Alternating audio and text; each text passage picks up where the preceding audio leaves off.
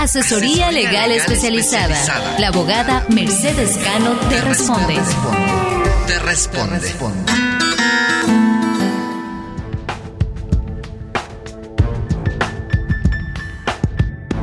Saludos muy cordiales para Horizonte Migrante desde la ciudad de Nueva York.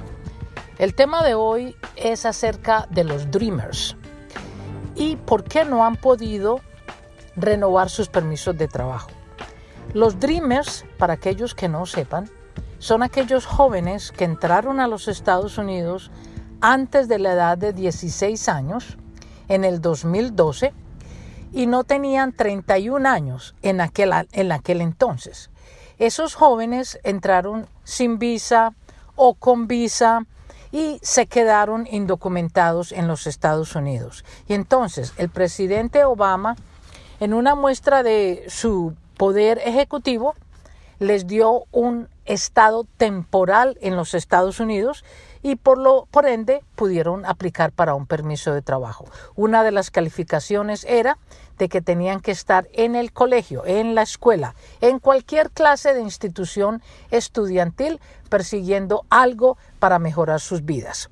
En este momento se cree que en los Estados Unidos hay cerca de 700 mil de estos dreamers. Se les llaman dreamers, que quiere decir soñadores en inglés. ¿Por qué ellos hoy día no pueden renovar sus permisos de trabajo?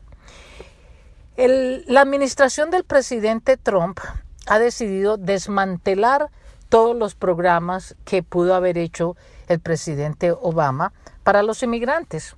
Entonces, uno de ellos es los Dreamers. Ha estado tratando de desmantelarlo, de tumbarlo, de terminarlo, de que no puedan sacar un permiso de trabajo desde que fue elegido a la presidencia.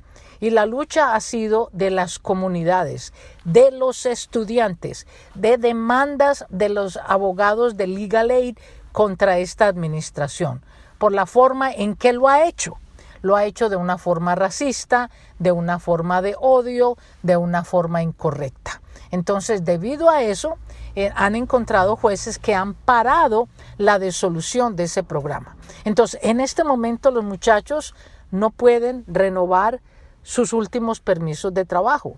Se les vencerán en el 2020, eh, tarde en el 2020, creo que algunos alcanzaron hasta el 2021. Pero en este momento a todos los jóvenes que nos escuchan es importante que se unan a la lucha de mantener este estatus temporal, pero que es un estatus legal para que ellos puedan continuar en sus universidades, en sus colegios o trabajando. Bueno amigos, un abrazo a todos ustedes que nos dan seguimiento todos todas las veces que tenemos este programa y con mucho cariño para la mesa de trabajo. Hasta luego.